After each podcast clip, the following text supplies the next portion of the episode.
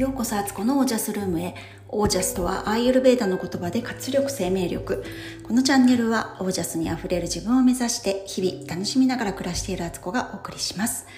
皆さんこんばんは、えー、3月7日月曜日今夜の8時半です。はい、えー、週明けました、えー、いかがお過ごしでしょうか。えー、っとですね。そう私昨日結局ねあのラジオ遅く撮ってたと思うんですけどあの後もねすっごい洗濯物が大量にあり洗い物もね結構残ってたんですよ。でそれをやり終えたのが12時半みたいな。なので今日の朝はかなりグロッキーでしたね。もう本当にね何回これを繰り返して反省するんでしょうか？あの夜遅く寝るっていうことがどれほど自分の体力命を削っているかっていうことをね。で次の日をねかなりちょっと棒に振ってしまうというかね。あの立ち上がるまでにね立ち上げ立ち上げ？一日の立ち上げにねすごい時間かかるってことをね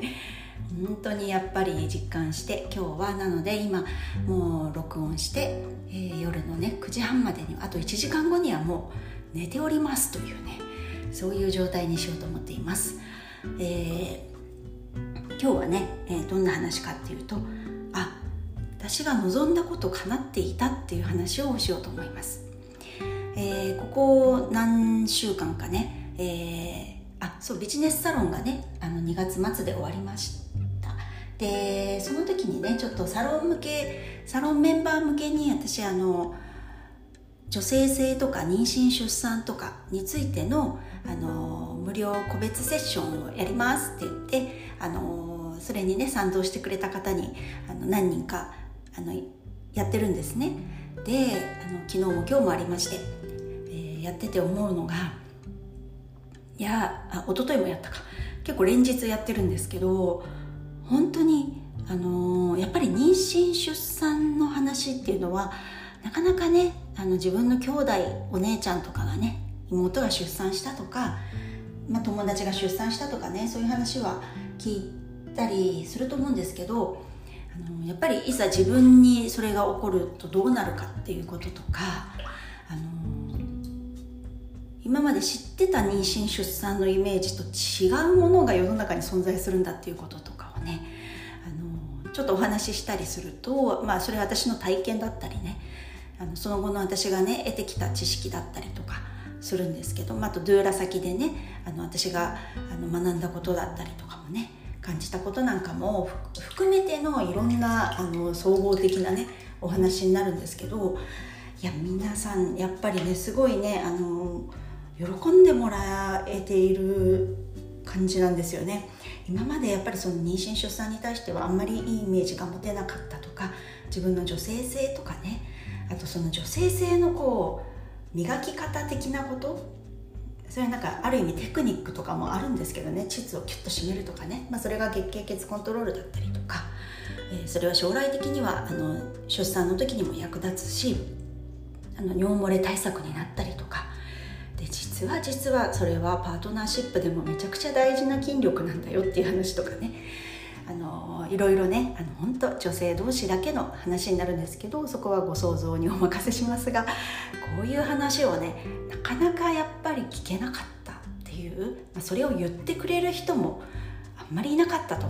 で友達同士だとそういう話って友達同士でもやっぱりなんかこう言いにくい部分があったりとか自分の本心みたいなところはなかなか言えなかったりあのそういうことをねいろいろ探求してる人もあんまり周りにいませんでしたみたいなことだと思うので、えー、いろんな話をねいろんな角度からしていくと皆さんなんかあっと驚きだったりとかあそうだったのかとかね。あの逆に心の奥底ではそうじゃないかと思ってたことがあやっぱりそれでよかったんだとかあとあそんなな風なことができるんですねと。それが自分の体にも備わっている。あのそんなものはねなんか特別な人しかできないと思ったことが実は自分にもできる力はあったんだけどただそれを使ってなかっただけでしたみたいなね。あの例えば皆さんね自分の、えーと、薬指と小指って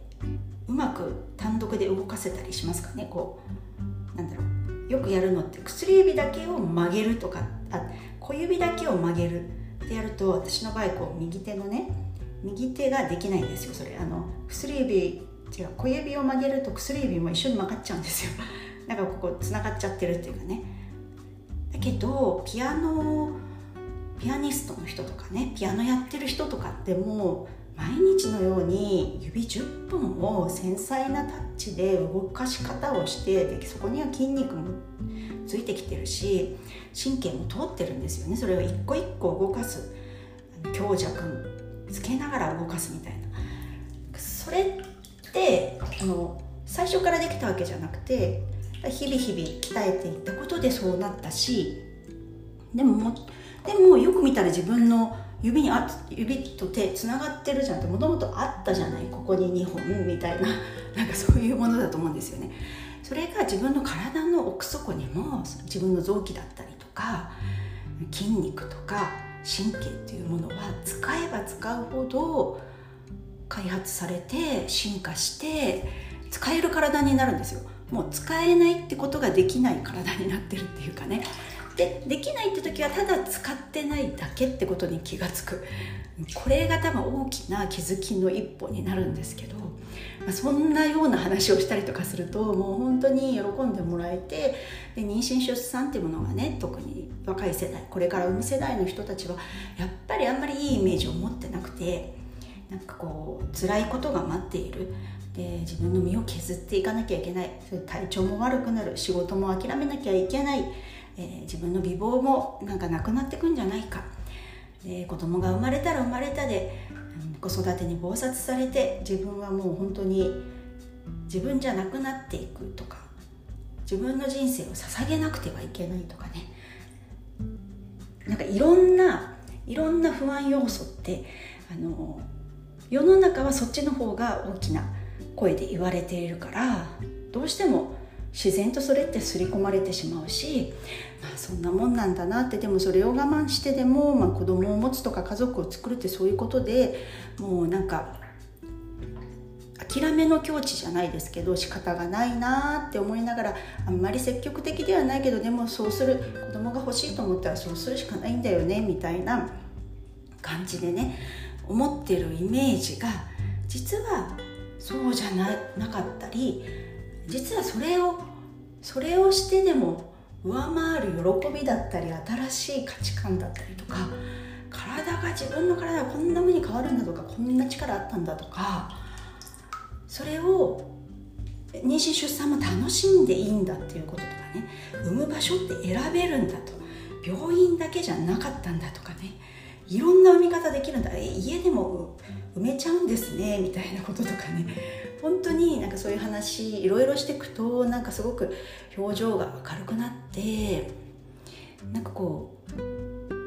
本当産みたくなる自然とねそういう経験あぜひしたいなって思うような気持ちにねあのそういうのが芽生えたりするんだなと思っていろいろお話をさせてもらいながら、あの本当に私もすごい嬉しくなっちゃうんですよね。で出産は本当にその人それぞれの自分の納得する出産をすればいいと思ってるんですよ。別に私はこう自然出産だけを来産してるわけじゃなくてどんな出産であっても自分が選んで主体的にする出産とかなんか迷ってもそこから自分なりに自分と赤ちゃんが快適なのは何なんだろうって考える自分の軸みたいのができていく。それが妊娠出産の中で女性が培われるものすごい大きなあの芯みたいなものだと思うんですよね。そういうチャンスあるよみたいな。なんかそれってなかなか普通の生活では得られない次元の次元の感覚だったりもするんですよね。だからあのそんなそんなことができるんだって女性に生まれたこととかをねよりなんかあすごいラッキーだったんだなとかそういうチャンスつかもうと思ったらつかめるんだ私みたいなふうに思ってもらえたらなと思って、まあ、そういうセッションをね今やっているわけなんですけどその時にねふと思ったんですよ。私は自分がね妊娠出産した時に本当に手探り状態でむしろやっぱりマイナスなイメージ強かったしででもね吉村委員というところに出会い巻き割りとかスクワットやったりとかしてで吉村先生からの直接指導をいただき本当にねあの「えー、出産って気持ちいいじゃん」みたいな不思議な感覚でね喜びとともに埋めたってこと。でもその後にあの母乳育児とかで育児って本当にやっぱりねやめられないんですよね。もうもういいですって 今日はいいですとかできないんですよね。もう毎日赤ちゃんがいる限り目の前に赤ちゃんはいるからそのお世話をしなくてはいけない、えー、お股が痛いのにそれを押してでも押して、うん、それを我慢してなんかこう自分の体をね本当にまさにあれ身を削ってるような状態ですけどそういうことしてたりとかした時にいやーなんかこの出産の後がこんなに大変だったりなんかしんどいこともあったりね。これは個人差ありの世界なんですけど、まあ、でもそういうこともあったりね。することをねあれなんで私聞いてなかったんだろうと思ったんですよ。どこかでね多分言われてたのかもしれないけどでもか私の感覚だとあんまりそこってクローズアップされてなくて、まあ、出産の時どう出産が起きるかとかなんかこうその時の痛みのなんか逃し方とか呼吸法とかね、うん、なんかそういうことが結構クライマックスになってて産後の暮らしとかあとメンタル面でねやっぱり塞ぎがちになったりちょっとしたことでめっちゃ傷ついたりとかするとかっていうのは自分が経験して気が付いたことだったんですよ。でその時にあれこの部分もっと教えといてもらいたかったなって私は、まあ、単純に思ったんですね。そのあなんかえ出産でがゴールだったんじゃないんだ みたいな。むしろこっちの方が本当に長く続くからでやっぱり人って1週間ぐらいちゃんと睡眠取れないとおかしなことになってくんですよね精神的にも。で体もしんどいしなんかいつもグロッキー状態でなのに赤ちゃん泣くのまたみたいなね。で、まあ、実家に帰ったりねあの手助けがあればまだいいんですけどこれをワンオペでやってたりする人もいるんだよなと思った時にいやいやこれは同じような道を後輩たちにねたどらせてはいけないとすごい思ったんですよ。まあ、ある意味ちょっと怒りにも似た形でこれなんでほっとかれてんの？この状態に女性だったらね多かれ少なかれこういうことが起こってくるって分かってるんだからもっともっとなんかいろんな人からねこういうことは聞くべきだと思ったしあの、まあ、言ってみれ見ればあの先輩たち女性の先輩たちもっとなんでここがこんなんだって大変なんだってだから女性にもっとあのサポートの手をとかなんかもっと事前にあなた準備してきなさいよって言って出産がゴールじゃないからねみたいなことをれ言っててほしかったってちょっと思ったんです。でそれは、まあ、みんな個々の個人的な体験になってしまうからで、まあ、それをあんまり強く感じない人もいるしあとなんか我慢強いのかなと思ったんですよね。我慢強くそこをなんとかやり過ごしたからまあみんなもやり過ごしなみたいな感じなのかなとも思うんですけど私はあのそれってリアルにそのタイミングでねサポートを自分ができないとしても事前に話をしとくとかそういう知識を後輩全くその知識がない人たちに伝えていくっていうのはすごく大事なことだなと思ったんです。なので、まあ、それがドゥーラーの活動とかにつながっていくんですけど、まあ、これこの話ねすごい今までのエピソードで何度も何度もしてると思うんですけどそれでそれで？すごい前置き長かったんですけどだから だからみたいなね。で今まではこういう話ができる相手っていうのがあのドゥーラ先のお母さんとかもう産んだ人とかね、まあ、これからちょあの妊娠中で産みますみたいなもうこう臨戦態勢に入っている人にはあのできたんですけどその本当にもっと前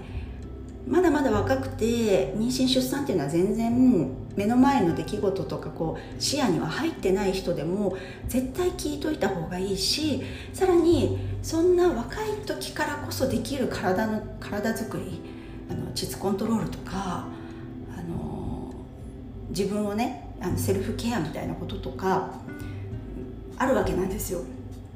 で暮らし方とかね。やっぱり変えていったらより良くなるものっていうのがあってそれをねいつか伝えたいなと思ったりしてたんですよね思い返すと。でそれが今日本当にはたと気がついたのがあ私今その自分がやりたいっ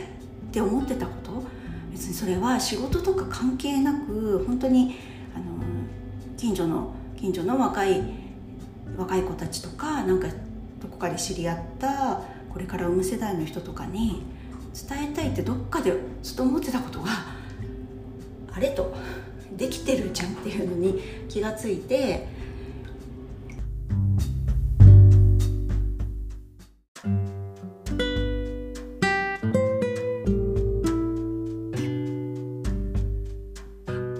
はい失礼しました。えっと長女が早くお風呂出てくれと。あのはいすいませんって感じであともうすぐ切り上げるって話になったんで手短に話すんですけどそうそれをねあ私今叶ってる夢叶ってるってことに